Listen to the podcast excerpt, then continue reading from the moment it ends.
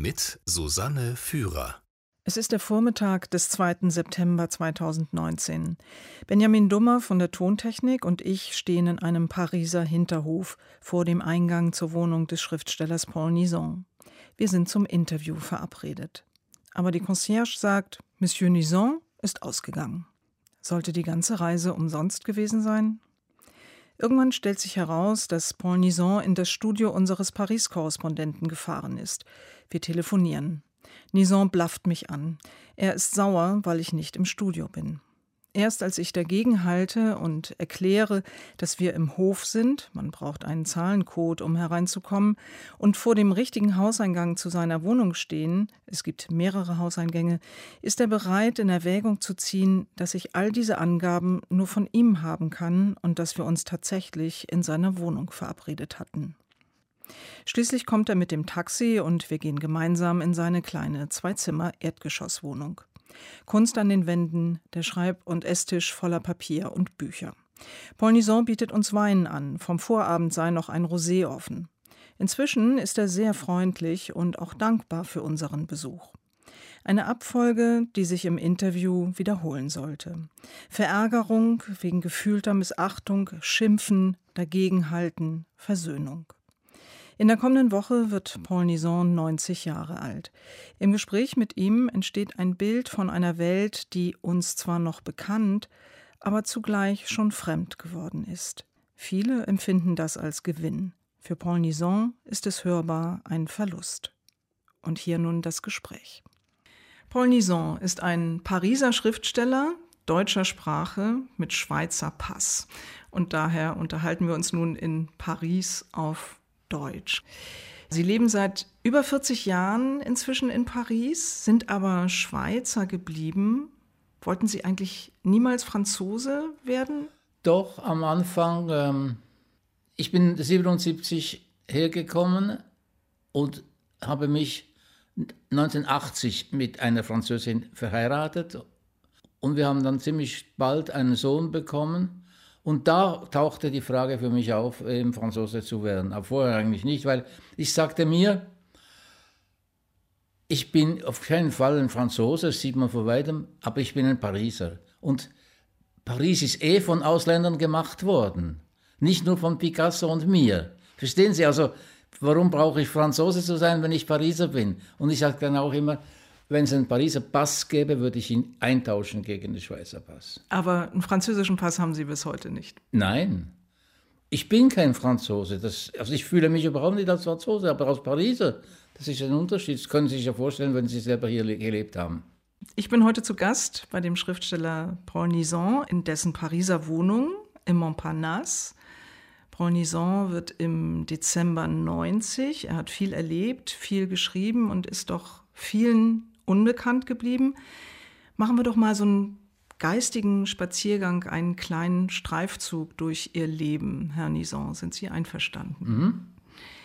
1929 in Bern geboren, fangen wir mal ganz vorne an. Eine Schwester, ihr Vater ist früh gestorben und sie hatten, so mein Eindruck aus der Lektüre, ein etwas kühles, schwieriges Verhältnis zu ihrer Mutter.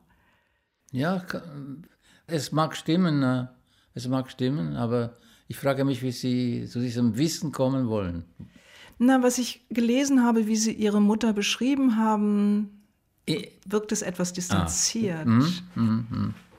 Stimmt, ich hatte, was ich inzwischen ähm, eigentlich fast alle richtigen Schriftsteller äh, in Anspruch nehmen möchte, ähm, die Vaterlosigkeit. Viele Schriftsteller sind mehr oder weniger vaterlos. Straßenkinder oder ähm, äh, einfach autonome Wesen. Natürlich gibt es solche, die eine starke mütterliche Bindung haben. Das war bei mir nicht der Fall. Ich war auch sehr früh. Also wie mein Vater starb, war ich zwölf. Und das ist sehr klein eigentlich. Ne? Ich bin eigentlich, heute würde ich sagen, ein, ein Waisenkind, was den Vater anbetrifft. Ich bin ohne Vater aufgewachsen und auch ohne Familie eigentlich, weil unsere große Familie, wir hatten damals zwei Wohnungen insgesamt, zwölf oder sechzehn Zimmer, die wurde dann ziemlich schnell in eine Familienpension umgewandelt. Also ich bin praktisch in einem Gasthaus aufgewachsen, statt in einer Familie. Es war sowohl schrecklich wie auch interessant, weil es waren viele interessante Leute natürlich da, große Zufuhr von äh, Persönlichkeiten oder Figuren zu erleben oder zu beobachten, aber, aber es war eben kein Familienleben. Das ist, das ist das Entscheidende. Und dafür hatte ich immer Hunde gehabt, bis, bis zum Abitur und später auch noch. Hunde hatten Sie viele, ja. Nein, nicht viele, überhaupt nicht. Ich hatte, den ersten Hund hatte ich bis zum Abitur, den zweiten Hund hatte ich bis, bis ich nach Paris kam, also bis 1977. Und dann haben wir nochmal einen Versuch gemacht mit einem Jack Russell, aber da war ich schon zu alt und der war so zu wild für mich. Ne? Den mussten wir wieder zurückgeben. Wissen Sie, was das ist, ein Jack Russell? Ja. Wirklich? Ja, ja das toll. sind kleine Wirbelwinde, keine Stadthunde. Mhm. Ja, und die Mutter? Ja, also fast ein bisschen ein weißer Fleck auf meiner äh, Erinnerungsplatte. In dieser Familienpension herrschte meine Großmutter, die ich sehr verehrt habe. Die war hart, und gerecht, wie man damals sagte. Ne? Die führte das Zesser und neben meiner Großmutter blieb meine Mutter ein gehorsames Kind. Also nicht eine mütterliche Glucke, sondern ein Mädchen, das seine Mutter, ihre Mutter zutiefst verehrte. Das habe ich mit ihr geteilt. Ich, ich verehrte diese, alte, diese Frau auch. Übrigens eine unglaubliche Frau, wenn man sich vorstellt, dass die mit, im 19. Jahrhundert geschieden ist ohne Mann nicht nur ihre drei Kinder aufgezogen hat, sondern noch drei einer verstorbenen Cousine und alle einen Beruf und ein Instrument lernen ließ. Das ist doch unglaublich, oder? Das ist wirklich beeindruckend. Aha. Sie haben ja verschiedentlich, Herr Nison, die Enge der Schweiz beklagt. Haben Sie das eigentlich auch schon als, als Jugendlicher so empfunden, als junger Mann? Also ich bin dann ziemlich schnell ähm, weggelaufen ich glaube schon, ja, ich glaube schon. Also vor allem natürlich in Bern. Bern ist ja eine sehr schöne Stadt, ist so ein, wie eine, ein riesiges steinernes Monument und Gefängnis. Und da kommt man sich natürlich schon vor wie eingekerkert in Bern, wenn es auch zum Beispiel puncto ähm, Landschaft also nett ist und vor allem durch den Fluss, der die Stadt ähm, nicht nur durchquert, sondern der Niveauunterschied zwischen der Stadt Bern und dem Fluss ist so hoch, dass die Brücken Lieblingsorte der Selbstmörder geworden sind in meiner Kindheit. Also in Bern, und heute gibt es zum Beispiel äh, einen Ort, der heißt die, die Schanze oder die kleine Schanze, mit Blick über eben praktisch die ganze Landschaft. Diese Schanze ist durch Schutzgitter ab, ähm, ja, gesichert, gesichert mhm. gegen die, für diese, um, um, den Selbstmord zu verhindern oder zu, ja. Sie sollen auch geboxt haben als junger Mann. Nicht als junger Mann, leider nicht als junger Mann, sondern ich war da schon, glaube ich, etwa 30, ich war schon zu alt. Ja, ich, Boxen hat mich sehr interessiert. Und auch heute, ich bin gar kein ähm, Sportmensch. Alles, was kollektiv ist, ist für mich nicht möglich. Ich bin ein totaler Einzelgänger und ein Einzelkämpfer. Und ähm, Boxen ist natürlich insofern eben ja, ein Kampfsport, was mich sehr interessiert hat. Auch heute noch, wenn ich am Fernsehen einen äh, sch schönen Boxkampf sehe, finde ich, das ist ein derartig vielfältiges, vielschichtiges äh, Erlebnis. Also nicht nur vielschichtig, unglaublich. Also nicht nur auch Strategie, Bewegung, Schönheit, Klugheit, alles Mögliche kommt da zusammen. Das ist unglaublich. Also es ist ja hier heißt ja das Boxen L'Art Noble.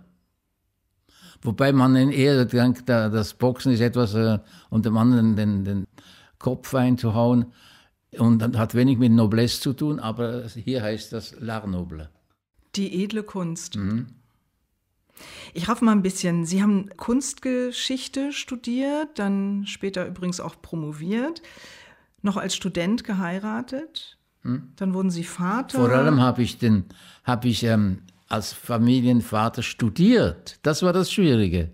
Verstehen Sie? Das, das gab es damals, das hieß Werkstudent. Das kennen Sie nicht mehr, auch den Begriff kennen Sie nicht mehr.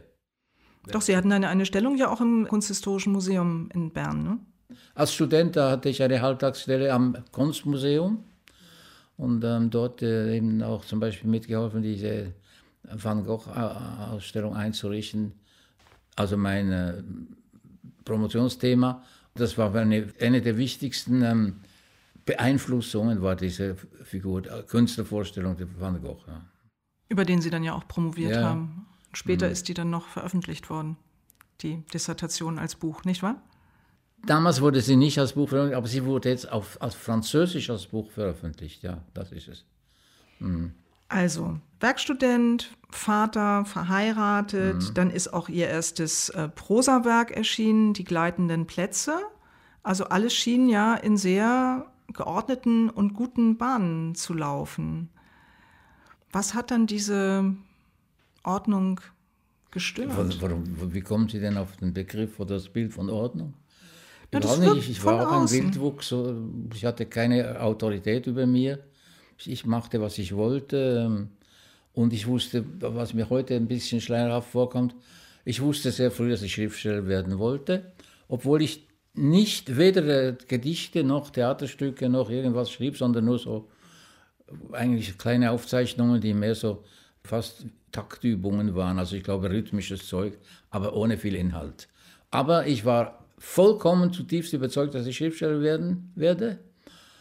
Und kurz vor dem 30. Jahr habe ich mir eben dieses erste Buch abgerungen, weil ich der Ansicht war, ich müsste ein Beispiel für, für meine fixe Idee vorlegen können. Und das habe ich dann auch gemacht und das hatte auch einen gewissen Erfolg und hat mich eigentlich gleich in den äh, Literaturbetrieb reingepulsiert. Ne?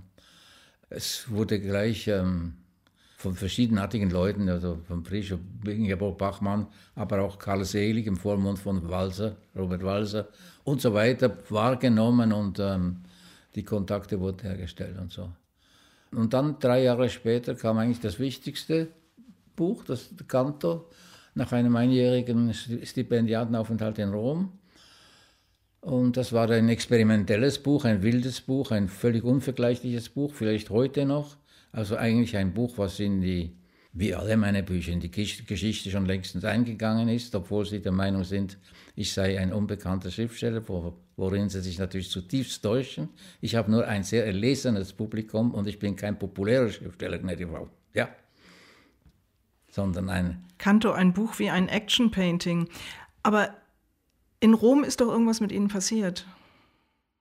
Ja, ich, ich habe manchmal gesagt, in Rom ist der Künstler ausgeschlüpft. Aber ähm, meinen Sie das, ja? Ja? Es gibt ja diesen Bruch, ich sag ja, schien, es schien, Sie waren verheiratet, Sie waren Vater, Sie hatten eine feste Anstellung. Und dann, kurze Ja, Zeit später, war ja alles dann weg. Sie Ja. haben sich scheiden lassen, Sie haben die Stellung aufgegeben.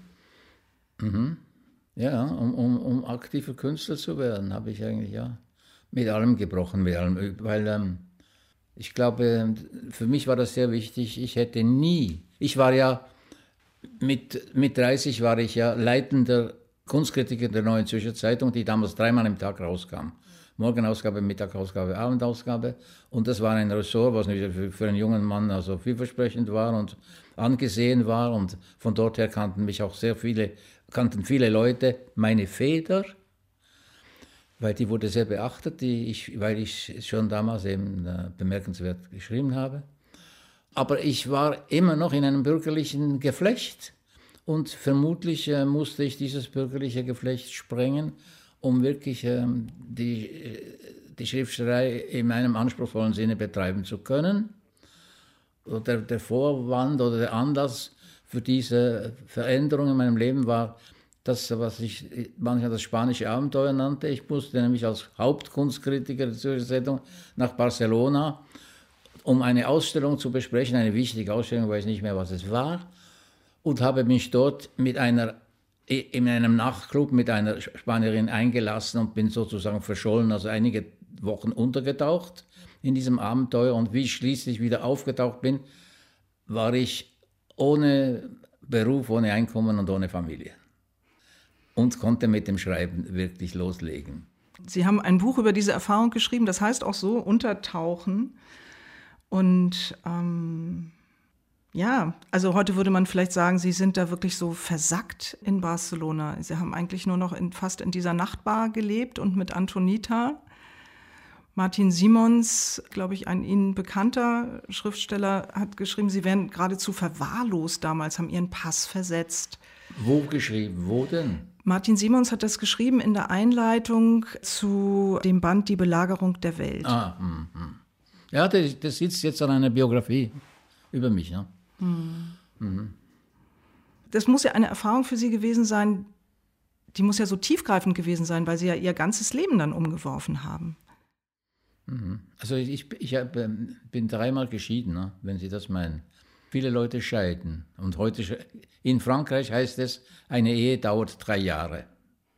Aber ich glaube, ich glaube, es war nicht so einfach und geradlinig doch nicht, sondern ich denke, um das damals in mir schlummernde Buch Canto zu schreiben, musste ich einen Intensitätsgrad erreichen, den ich vermutlich anders nicht geschafft hätte, als durch Zerstörung und eben dieses Liebesabenteuer, was eigentlich nie, nicht über die zeitliche Grenze dieses Aufenthalts hinausging, aber es war ein, eine sehr bewegende Geschichte und die auch viele eben, äh, in Gang gesetzt hat, nämlich das Aufräumen und das Alleinsein und die Disposition zum richtigen Schriftstellerleben.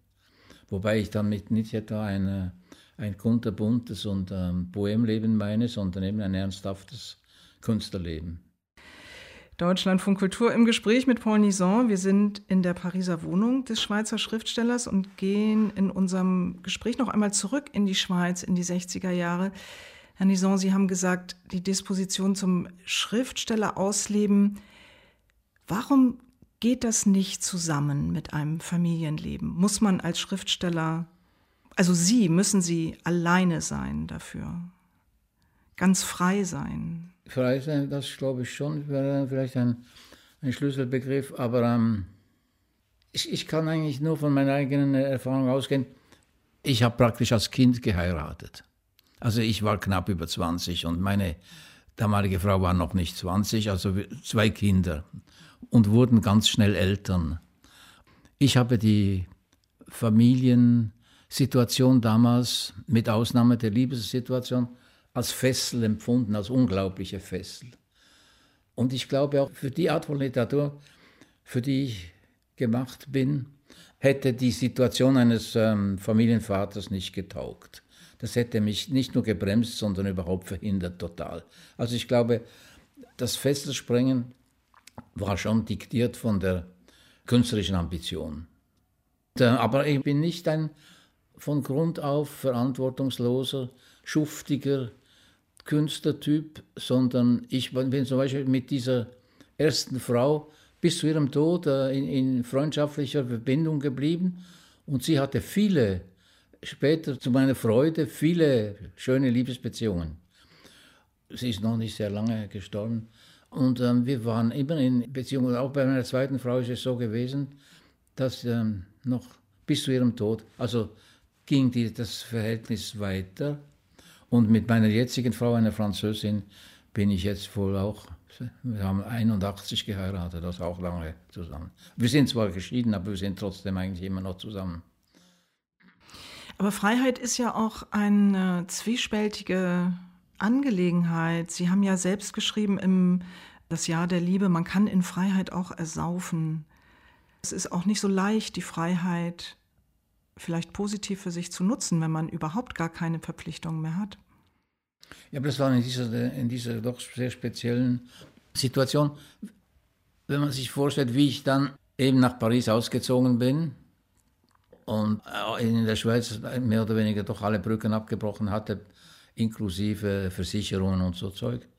Und dann neu angefangen habe hier in Paris. Aber ich kannte Paris schon, weil ich hier eine Tante hatte, die ich manchmal als Halbwüchsiger besucht habe und ich kannte die Stadt auch und so weiter und ich wollte, ich hatte diese fixe Vorstellung, dass es eine Stadt ist, die Künstler hervorbringt, weil sie einen, erstens mal mit einer unglaublichen Kon Konkurrenzvorstellung auflädt, mit, mit riesigen, unerreichbaren Beispielen, die man im Kopf hat und in der Nase und im Hirn und in der Luft, wenn man hier ist auch ein anderes äh, Konkurrenzverhalten. Wenn ich in der Schweiz oder in Deutschland oder in der Provinz schreibe, habe ich ein Konkurrenzverhalten, was auf, auf einem ziemlich tiefen provinziellen Niveau ist oder mittelmäßigen Niveau ist.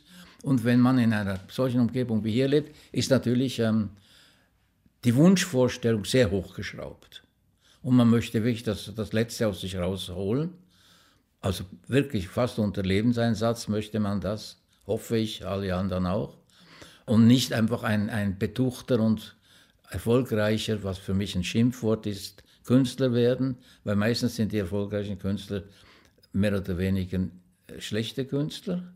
Es ist nicht die Regel, aber es ist so häufig der Fall.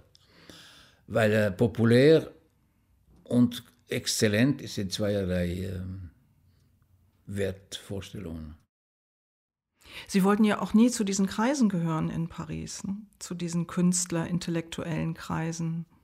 Nein, ich will überhaupt zu niemand gehören. Das, das kommt vermutlich ja eben von meiner ähm, auch Vaterlosigkeit her. Ja, ich bin ein, ein ähm, Einzelgänger.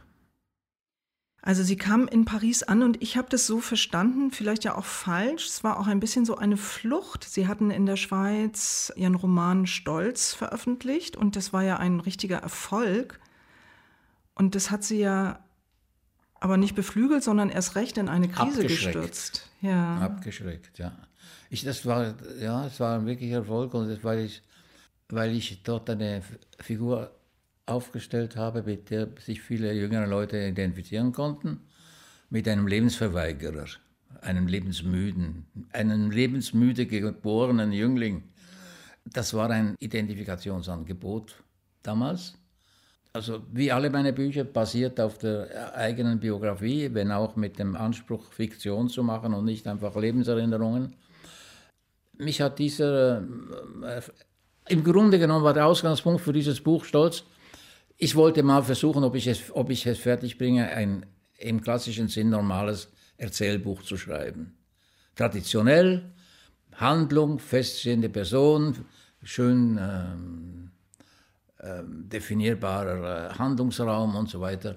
Und ähm, da dachte ich, ja, dieses, dieses, dieses Spessart-Abenteuer, wo mich mein damaliger ähm, deutscher äh, evangelischer Pfarrer, Schwiegervater, äh, dahin katapultiert hat und dachte, der soll mal endlich äh, sein Studium abschließen, wo er doch mit meiner Tochter so glücklich verheiratet ist und mit dem kleinen Sohn so nichtsnutzig zusammenlebt, soll mal abschließen und, und hat mich da in diese Spessart-Einsamkeit eingewiesen als Pfarrer.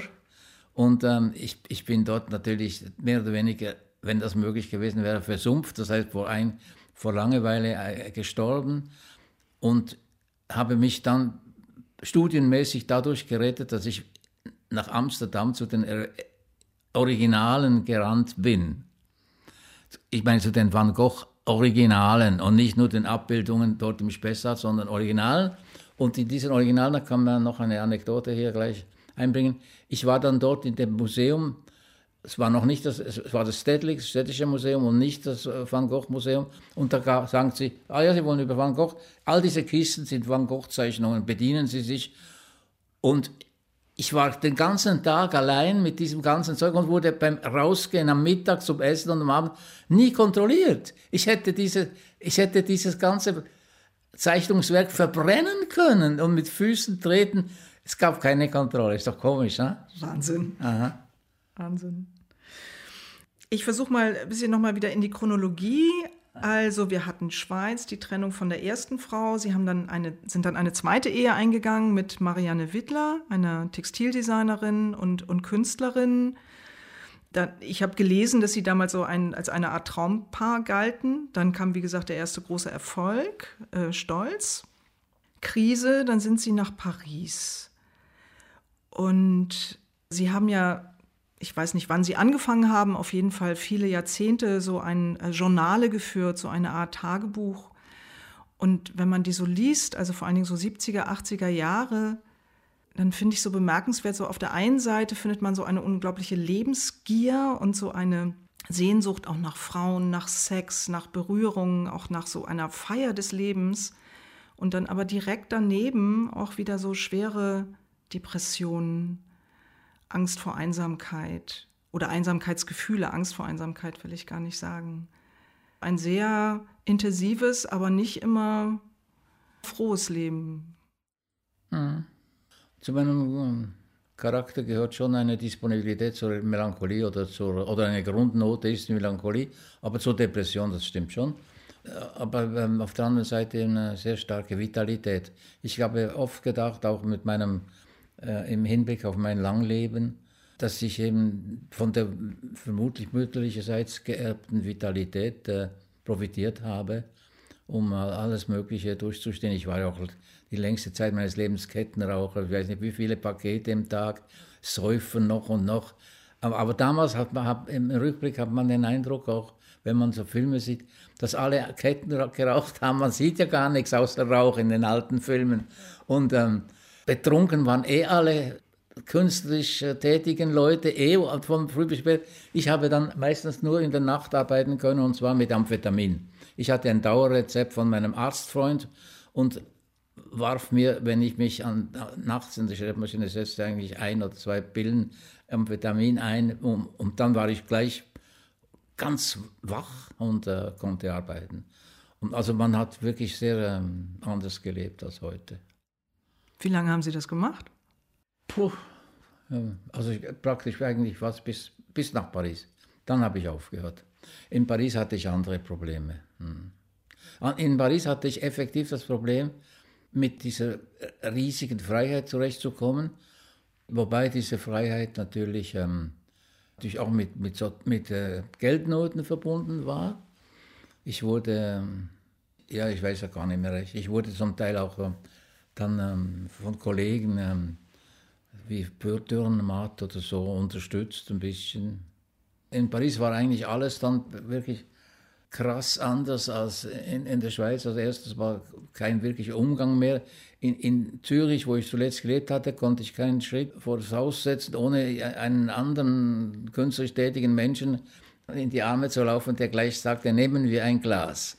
Also äh, die ganzen Straßen waren voller Kneipen und alle Leute zerrten einen in die Kneipen und eigentlich war man dauernd besoffen und in Rauchwolken äh, eingesperrt und ähm, und in Paris war dann eben das ganz andere. War, ich kannte niemanden, oder vielleicht zwei, drei Leute mit der Zeit, aber ganz, ganz wenige. Das war dann die erst, erste Mal eine Schule der Einsamkeit. Und zweitens, ähm, eben in dieser kleinen hässlichen Wohnung von meiner Tante, bei ihrem Ableben, kam ich an diese Wohnung ran. Nicht etwa, weil meine Tante großzügig genug gewesen wäre, um mich um mir diese Wohnung zukommen zu lassen, sondern weil sie einfach in den Ferien starb und zufällig mein Name in ihrem zurückgelassenen Handtasche aufgetaucht ist und keine anderen Verwandten. Und nach einem unendlich langen Prozess in Erbschaftsangelegenheiten kriegte ich diese Wohnung, nachdem der ganze andere Besitz von den Behörden und den Notaren geschluckt worden war. Alles haben sie mir weggenommen und mir diese kleine hässliche Wohnung gelassen. Ohne diese Wohnung hätte, ich, hätte mein Leben eine andere Wendung genommen, bestimmt, weil ich wäre ja nicht so leicht äh, eben sonst nach Paris gekommen. Also die Anfänge in Paris waren, waren schwer. Sie ja. hatten ja gedacht, Sie müssen dahin, um, um Künstler zu werden, haben alles aufgegeben für das Schreiben. Ich war schon, wie, Sie gesagt haben, äh, Stolz und so weiter, das war nicht ja. mein erstes Buch. Wissen Sie, meine Bücher, die sind zum Teil die gelten zum Teil als die besten Bücher der Welt. Das wissen Sie gar nicht, unvorbereitet, wie, wie Sie daherkommen. Meine Bücher sind, und ich bin, äh, ab und zu kann ich über mich lesen, dass ich ein, einer der weltbesten Schriftsteller bin der Gegenwart. Ja, das habe ich auch äh, gelesen, dass das in Le Monde stand. Ich habe auch ziemlich viele Bücher von Ihnen gelesen, Herr Nison. Dass ich jetzt nicht vorbereitet bin, ist ein Vorwurf, den ich nicht auf mir sitzen lassen möchte. Ich möchte Ihnen nämlich gerade einen Satz zitieren aus Das Jahr der Liebe, geht es eben um Paris und das Leben und die Freiheit. Und sie schreiben, ja, das Leben schreiben, aber wo ist das verdammte Leben? Mhm. Sie fanden ja das Leben erstmal nicht in Paris, offenbar. Wissen Sie, das, ähm, bei mir und in meiner Art von Literatur, die ja basiert auf Autobiografie, ist immer eines der großen Probleme das Stoffproblem. Aber nicht einfach, dass ich keine Stoffe hatte. Natürlich lange hatte ich keine, da ich nur gelebterweise nur auf meine Jugend zurückblicken konnte. Aber ähm, ich hatte natürlich Stoffe, Sie haben bei der Einführung, beim ersten Geplänkel gesagt, es ist merkwürdig, eine, eine Neigung zur Depression und gleichzeitig eine, ein vitaler Ausbund von Lebenslust und Lebensgier. Das stimmt. Und eines hat mit dem anderen zu tun. Natürlich hat, ist die Lebensgier auf dem Hintergrund der Melancholie vorhanden. Melancholie war im Mittelalter eine Todsünde. Und diese Spannung, aber wenn man plötzlich in, dann in einer totalen Disponibilität, sage ich mal, ankommt, man hat eine Bleibe, wo man schlafen und leben kann, man hat wenig Geld oder fast nichts. Und diese Freiheit, diese unendliche Freiheit zu möblieren mit einer Tätigkeit, das ist wirklich ein großes Problem. Plötzlich wird diese Freiheit zu einer, zu einer Gefangenschaft. Man muss also zum Beispiel, man, man muss ausgehen, man muss ein bisschen rumlaufen, sonst krepiert man eigentlich in den engen Verhältnissen einer kleinen Pariser Wohnung. Man muss sich spazieren führen, man muss auch den Augen etwas zuführen.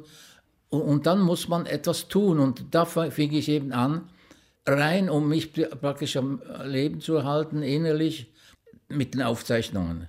Die Aufzeichnungen hatte ich schon in Anfang der 60er Jahre begonnen, aber ohne an eine Veröffentlichung hier zu denken. Auch in Paris es ist ein Schnellschreiben, fast ohne, ohne Gedanken. Also es ist ein wahnsinnig schnelles Reportieren von Zeug, was einem durch den Kopf geht und geschehen ist und umgeben, Beobachtung und alles Mögliche. Es ist übrigens, das nächste, letzte Journal wird im nächsten Jahr kommen. Und dann habe ich sechs Journalbände und das sind sechs Jahrzehnte, die decken sie ab. Und diese Journalbände sind eigentlich nur ein Zehntel von dem geschriebenen Material. Also es ist es sind Tausende von Seiten vorhanden, die jetzt in Literaturarchiven lagern und und ich fing dann an, dort eben mm, halt einfach um, um, die, um die Freiheit zu möblieren mit dem täglichen Aufschreiben von irgendwas. Von irgendwas bis zu dem Punkt, wo ich eine Einladung kriege an einen literarischen Kongress mit dem Auftrag, etwas vorzulesen. Und ich sagte mir, ich habe ja gar nichts geschrieben, schon lange nichts mehr. Und da dachte ich, no, wer weiß, vielleicht steckt in den Journalen, in Aufzeichnungen etwas und nahm ein Bündel mit und las die vor und merkte, dass da viel drinsteckt und das Publikum auch sehr darauf angesprungen ist. Und dann habe ich so einen Teil auch dem Verlag zugeschickt und die haben auch gleich angebissen und so kam dann die Idee zustande, eben auf dieses Journalwerk zurückzugreifen als Publikationszweig neben der Prosa. Der Schriftsteller Paul Nison im Deutschlandfunk Kultur, ein Mann, dem Schreiben verfallen und den Frauen. In den 70er Jahren, äh, Herr Nison, haben Sie eine, das ist Ihr Wort, eine Liebesvergiftung erlitten. Was meinten Sie damit? Ich war damals eingeladen auf einer Lesetournee durch die englisch-irische Universitäten, also die Deutschland-Abteilungen. Und habe aus dem Stolz vorgelesen und habe schon am ersten Tag dort, ähm, meine Tochter lebte in, in London und hat dort alles, äh, war sogar verheiratet gewesen und hat, also schon sehr, lange in London und hat mir beim ersten Abend, wie wir ähm, ihre Freundin vorgestellt, das ist äh, die inzwischen in die Literatur und Weltliteratur eingegangene Odile, die in meinen Büchern vorkommt. Und ähm, das war ihre Freundin. Und, und, ich glaube, einen Tag später musste ich auf diese Reise, auf diese Lese- oder Diskussionsreise durch die Universitäten gehen. Ähm, diese Begegnung war offenbar ähm, oder stellte sich im Rückblick, wobei ich Rückblick noch, äh, mit, äh, mit Rückblick ein, zwei, drei Tage meine und nicht Jahre, als so vehement dar, vermutlich auch von Seiten der Partnerin, dass es aussichtslos schien, sich ähm, zu vergessen. Ich war noch verheiratet und, meine, und die Odile, meine damalige Partnerin oder kommend werdende Partnerin, war auch mit einem anderen Mann zusammen. Und das war natürlich sehr, das war sehr ähm, problematisch.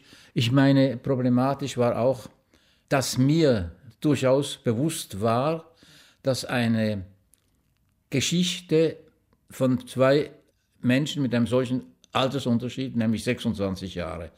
Ich war natürlich damals noch in, in dem, was man äh, das beste Mannesalter nennt, nämlich zweite Hälfte 40 und sie war 20, Französin. Und eine Darum, gute Freundin ihrer Tochter. Ja, das war auch noch das, ja, das Salz oder der Pfeffer in der ganzen Geschichte drin, ja. Es ist so naheliegend. Es wurde dann auch vermutlich äh, überall her, bei näheren bekannten Kreisen, so aufgefasst, als hätte ich in der Stellvertreterin äh, der Freundin meine Tochter geliebt. Aber das stimmt überhaupt nicht. Das hat nichts miteinander zu tun. Aber warum Vergiftung, Liebesvergiftung? Weil es eben mir bewusst war, dass diese Beziehung eine verbotene Beziehung war. Ich wusste, das ist unmöglich, das kann nicht, das kann nicht gut ausgehen. Und eine Studentin, die ganz am Anfang vom Leben steht oder vom, vom Erwachsenenleben und, und einer, der schon mit äh, Narben und Bissen und äh, weiß der Teufel was geschlagen und gesättigt ist. Natürlich äh, dachte ich, jetzt es ist gehabt und jetzt wird, wird man es vergessen und es war, es, es setzte dann ein großer Kampf meinerseits ein, diese Begegnung zu vergessen oder zu verdrängen und es gelang mir einfach nicht. Es war wirklich ähm, ein wirkliches Bemühen, es nicht zu einer ähm, Liebesgeschichte kommen zu lassen. Dieses Bemühen dauerte zwei Jahre, sagen wir, oder drei Jahre so, wurde immer wieder unterbrochen durch Telefongespräche, auch sehr oft von der Seite der Dame, die mich anrief, wenn ich gedacht habe, jetzt habe ich sie schon fast vergessen. Und dann ging es irgendwie im Kopf wieder los und so weiter, bis eines Tages sie vorbeikam, weil ihr Vater in Paris am Sterben war und sie ein Freijahr, also ein Sabbatical oder wie man das nennt, hatte von der Universität. Und dann sagte ich, so, jetzt bleibst du aber hier, das ist, dieses ganze Krampf hört jetzt auf. Und, dann sind, und dann sind wir zusammengeblieben, so ist es. Ja. Mhm. Der Schriftsteller Reinhard Lettau hat mal über sie gesagt, untypisch für Deutschland feiert Nison das Leben und die Frauen. Sie haben ja vorhin gesagt, Sie sind kein populärer Schriftsteller, also Sie haben einen erlesenen Leserkreis. Hat sie was gelernt, ne? Ich zitiere. Meinen Sie, dass es daran liegt, dass Sie in Deutschland eben nicht populärer sind? Denn in Frankreich. Ich bin ja populär, das wissen Sie noch nicht. Ach so, ich dachte, vorhin haben Sie gesagt, Sie sind kein populärer Schriftsteller, kein weil populär, populär sind nur so, die schlechten Künstler. Aber so, wie Sie mich verleumden wollen hier an, an, am Mikrofon, ist es auch wieder nicht. Ich meine, wir übertreiben beide vermutlich ein bisschen. Also mir reicht es eigentlich. Und wissen Sie, was, was das, inwiefern ich wirklich eine Ausnahmefigur bin? Meine Bücher überleben. Alle Bücher sind noch da, auch in den Buchhandlungen, auch in Paris in den Buchhandlungen, wo fast kein Platz ist sind da, stehen da in ihrer, in ihrer jugendlichen Frische und werden gelesen. Was Sie ja auch auszeichnet, Herr Nison, ist ja, dass Sie, Sie haben das vorhin angedeutet, keine wirklichen Handlungsromane schreiben, also im Allgemeinen, ja, bis auf Stolz vielleicht. Meistens gibt es nicht wirklich das, was man einen, einen Plot nennt mhm. oder eine Story. Ich habe so den Eindruck gewonnen, Sie beschreiben eben auch in so einem assoziativ meandernden Strom, was ihnen unter die Augen kommt oder auch unter die Hände oder die Nase oder zu Gehör kommt und sie schreiben ganz genau über das Menschen. Das ist eben das Interessante dran. Ja, die Hunde, Bars, Straßen, sehr viele Stadtbeschreibungen, Paris, Rom, Barcelona, London. Und das Eigentümliche, finde ich, ist ja, dass, obwohl es eben nicht diese Handlung im klassischen Sinne gibt, die so einen Spannungsbogen aufbaut, es gibt keine Krise, keine Katharsis. Wenn man sich so darauf einlässt, entwickelt Ihr Schreiben trotzdem so einen Sog. Ist das etwas, was Sie beim Schreiben selbst auch verspürt haben? Ich kann es nicht sagen, weil ich ja ein anderes Schreiben, mit Ausnahme von Stolz, der eigentlich am Anfang nur ein, ein Übungsstück sein sollte, für das, ob ich fähig bin, das klassische, traditionelle Handlungsschreiben zu praktizieren. Ich bin wie die Figur zeigt, fähig, aber der, nur, dass mir der Protagonist draufgegangen ist beim Schreiben. Also die Hauptfigur ist dann abgekratzt und wurde also dann doch nicht richtig ein, der Träger eines Entwicklungsromans, weil er keine Entwicklung wünschte. Dieses alter Ego wünschte keine Entwicklung im Leben und kein Weiterdauern. Und das ist eine Seite bei mir eben auch war, eine Verneinungsseite des Daseins, wo ich andererseits mit allen möglichen Öffnungen an dieser Größe hing, aber eines, einerseits sie auch nicht mochte. Das gehört eben auch zu diesem äh, Schriftstellerbild unter meinem Namen. Aber ist das Schreiben, findet es für Sie auch so in einem Fluss statt oder ist es eine, eine mühsame? Das Schreiben ist für mich, da ich der einzige lebende geborene Schriftsteller bin, den Sie kennen, ist äh, überhaupt keine Mühe, das, das geht rasant vor sich. Was bei mir viel Zeit in Anspruch nimmt, ist das Filtern des Stoffes in meinem Lebensstoff. Nämlich die fiktionäre,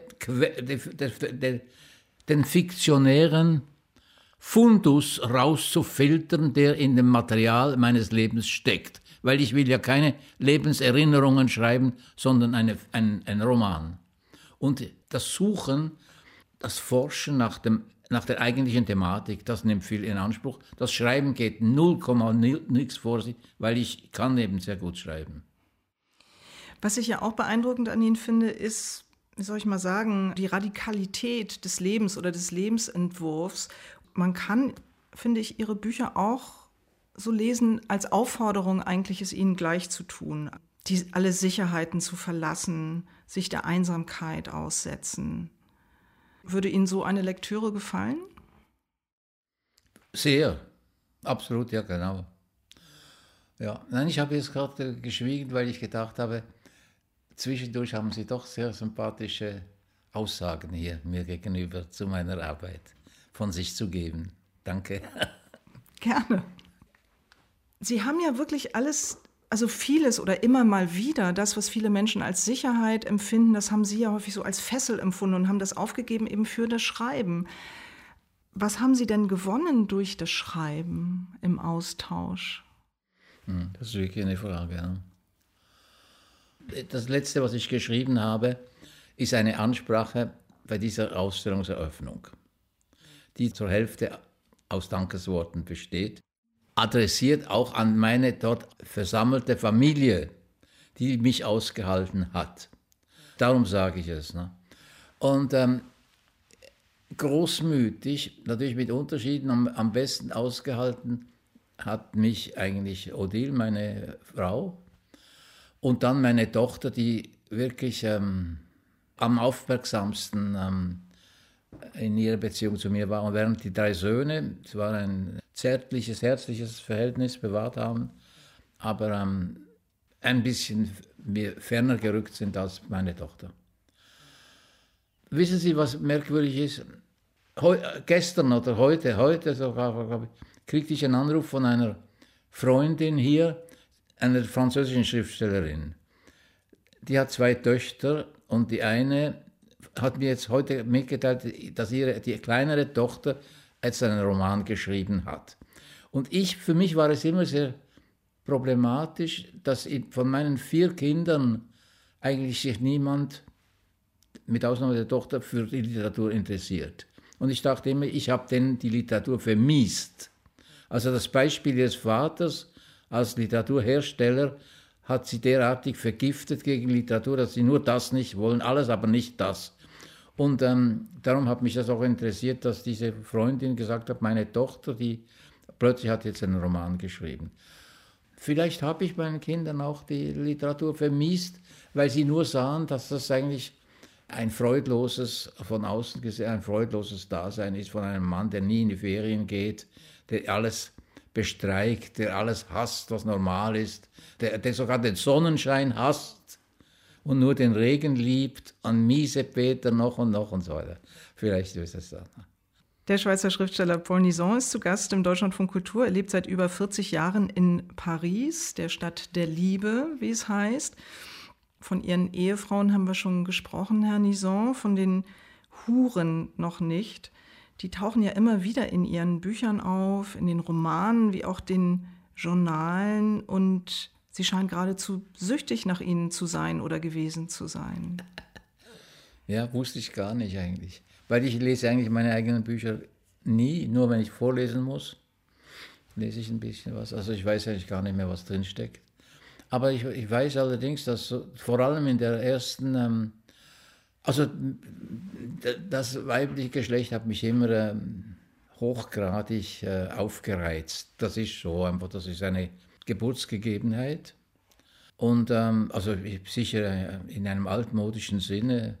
Heute darf man ja gar keine Bemerkung mehr fallen lassen über, äh, über eine sexy Erscheinung von einem weiblichen Wesen. Es muss ja, ja gut, das darf man heute nicht mehr. Ich frage mich immer wieder, aber das möchte ich eigentlich gar nicht. Ähm, Also von der Aufreizung habe ich gesprochen. Und ich muss sagen, in der ersten Zeit, eben, äh, immerhin äh, doch ein paar Jahre allein sein in, in Paris, nach dieser Übersättigung von Freundschafts- und Liebesgewühl in der Schweiz, war natürlich die einzige Zuflucht, eine ganz wichtige Zuflucht waren die Prostituierten. Ich bin unglaublich gerne in diese Bars gegangen, aber nicht ähm, mit dem sturen Wunsch des Ölwechsels im Kopfe, sondern ähm, weil ich diesen Aufenthalt äh, unglaublich geliebt habe. Es war diese ganze Erotik in der Luft. Es war eben die Anwesenheit von reizvollen Frauen da und ähm, es war gar keine Zwangssituation, es war auch keine Schnellabfertigung. Man konnte sich da hinsetzen und stundenlang, natürlich kostete das Trinken etwas, stundenlang ähm, verbringen und ähm, man konnte dann auch, wenn es, sich, wenn es sich ergab, mit einer Dame verschwinden und eine wunderbare Liebesbeziehung anzetteln oder körperliche Liebesbeziehung, aber ich habe diese Trennung eigentlich nie gemacht. Körperliche, ich denke, dachte lange, über lange Strecken meines Lebens, dass im Grunde der einzige Austausch oder die einzige Sprache zwischen Mann und Frau die geschlechtliche Liebessprache ist. Und sonst nur so viel Unterschied, dass man fast nicht damit fertig wird. Ich bin kein Dominator und Frauenhasser im Gewande eines, äh, eines sexuellen Wüterischs. Das möchte ich einer weiteren aufmerksamen Öffentlichkeit gerne zu Protokoll geben. Das hat mich eigentlich nie interessiert. Das kann ich bestätigen. Sie schreiben sehr respektvoll und liebevoll über Frauen, auch über die Prostituierten. Und eben auch, wenn Sie zu einer Prostituierten gehen oder mit ihr schlafen, nennen Sie das dann Liebe. Ja, ja. Der Liebesbegriff ist ein sehr weiter und dehnbarer Begriff. Natürlich, wenn Abstoßung im Spiel wäre, dann kämen andere Kategorien zur Sprache, wie Macht oder Unterdrückung und so weiter. Natürlich muss eine Anziehung vorhanden sein und ein lieblicher Austausch oder sowas, ein, ein liebenswürdiger Austausch möglich sein. Sonst kommt doch gar nichts in, in Gange. Man ist ja nicht, ich bin ja kein Nazi-Schwein. Also ich nehme jetzt nochmal einen Schluck, um mich zu okay. ölen, wenn ich da. Ich finde es eigentlich angenehm, mit Ihnen, die Sie ein ganz klein bisschen Provokation mit transportieren. Danke sehr. Danke sehr. Wo mhm. waren wir jetzt? Ach ja, wir waren bei der Liebe mhm. und bei den Prostituierten. Das Begehren nach einer Frau, es ist wie eine Sucht, haben sie geschrieben. Ich weiß nicht mehr, wann das anfing, dieses unbedingte Begehren, das Laufen nach Frauen, die Obsession. Aber sicher hat es mit dem Verschlossenen zu tun, mit Ausgeschlossenheit, Einzelsein, Starre und Einsamkeit, Todesangst, Tod.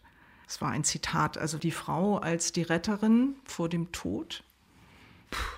Also eine Frage aus meinem heutigen äh, Alterspunkt zurück, äh, die, die ich mir gar nicht mehr stellen kann, weil, weil ich erinnere mich gar nicht mehr daran eigentlich. Meine letzte Eroberung auf der Straße habe ich immerhin, da war ich schon hoch in den 70ern, kreuzte eine in meinen Augen Schönheit, folgte ihr und sagte ihr, natürlich merken Sie, dass ich Ihnen folge, weil ich Sie kennenlernen möchte und so weiter. Und ich habe sie dann auch kennengelernt, aber nicht als ähm, Liebespartnerin, sondern so als, als eine Art Freundin. Warum sagte ich das? Um, um mich natürlich in ein tolles Licht zu rücken Natürlich, aber um auch zu sagen, dass sie sich ansonsten in ihrem Alter das eigentlich nicht mehr so eine Rolle spielt. Genau, und, und äh, auch, nicht spielen sollte, natürlich. Und äh, das war nämlich eine merkwürdige Zeit. Da hatte ich ein Atelier, ich nenne das immer Atelier in Analogie zu den bildenden Künstlern, auf der Butte Montmartre oben, in eine, eine kleine Wohnung. Also ich übersetze mal eine Arbeits Arbeitszimmer, Arbeitswohnung, ja. Arbeitszimmer. Hm? Ich hatte sehr viele Arbeitszimmer in Paris, also zwischen 20 und 30. Es war immer schön, einen Gang zur Arbeit zu haben und auch einen Rückweg. Und ähm, das war das letzte Atelier, wo ich dieses Buch geschrieben habe, nämlich ähm, Das Fell der Forelle. Ein sehr schönes und unglaublich ähm, anrührendes und auch amüsantes Buch, das ich in einer tiefen Depression geschrieben habe, aber in einem großen Schreibglück da oben auf der ähm, Butte Montmartre, in einem winzigen Ding. Die, die Abzirkelung, die in den Schreibzimmern, die ich hatte, in diesen Ateliers, die waren eigentlich, auch wenn nicht viel passiert ist, produktiv pro Tag, waren eigentlich immer glückliche Aufenthalte. Das waren so Behälter, die, wenn ich mit der Zeit, äh, die Zeit konnte einige Jahre dauern, sich eben doch mit einer unglaublichen Substanz anreicherten und aus der dann ein Buch schlüpfte und dann wurde der Behälter leer wieder aufgegeben und äh, dann kam es zu einem neuen Behälter. Das, war, das gehörte zu meinen Schreibtechniken, dass man anderswo hingeht zur Arbeit und dort eben sich dem dem Werdegang und der, der Gefahr und äh, eines Buchschreibens aussetzt. Also diese Vorgänge gehören eigentlich in meiner Rückrechnung zur Glücksbilanz meines Lebens. Weil das Arbeiten war eigentlich immer mehr oder weniger ein glücklicher Zustand. Auch wenn ein Tag verging, wo nichts passierte, wo nur so rumstudieren oder so, ein paar Notizen machen und dann manche die Tage, wo, ein, wo man erfasst wurde von einer Schreibwut. Sie haben ja mal geschrieben, das Leben ist zu gewinnen oder zu verlieren. Was meinen Sie, wenn Sie zurückblicken? Ich meine damit, dass. Haben Sie gewonnen oder haben Sie es verloren? Ah, nein, nein, ich, ich weiß nicht, ob ich es. Wissen Sie, was das merkwürdig ist bei diesem, wenn ich denke, eben an Bilanzen so weiter gewonnen.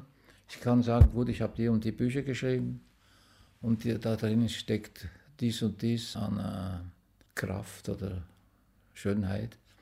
Aber ich kann nicht sagen, dass ich selber da, dadurch etwas gewonnen habe, weil das ist ja schon alles vorbei. Das ist alles eben in, ins Schreiben reingeflossen.